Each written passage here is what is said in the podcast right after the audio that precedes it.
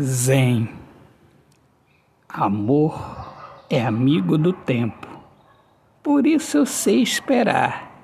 Eu amo para flutuar e não me afundar. Autor, poeta Alexandre Soares de Lima. Minhas amigas amadas, amigos queridos, eu sou Alexandre Soares de Lima, poeta que fala sobre a importância de viver na luz do amor. Sejam todos muito bem-vindos aqui ao meu podcast Poemas do Olhar Fixo na Alma. Um grande abraço, felicidades, paz, viva o amor, viva a poesia. Um beijo no coração de todos vocês. Deus abençoe a todos.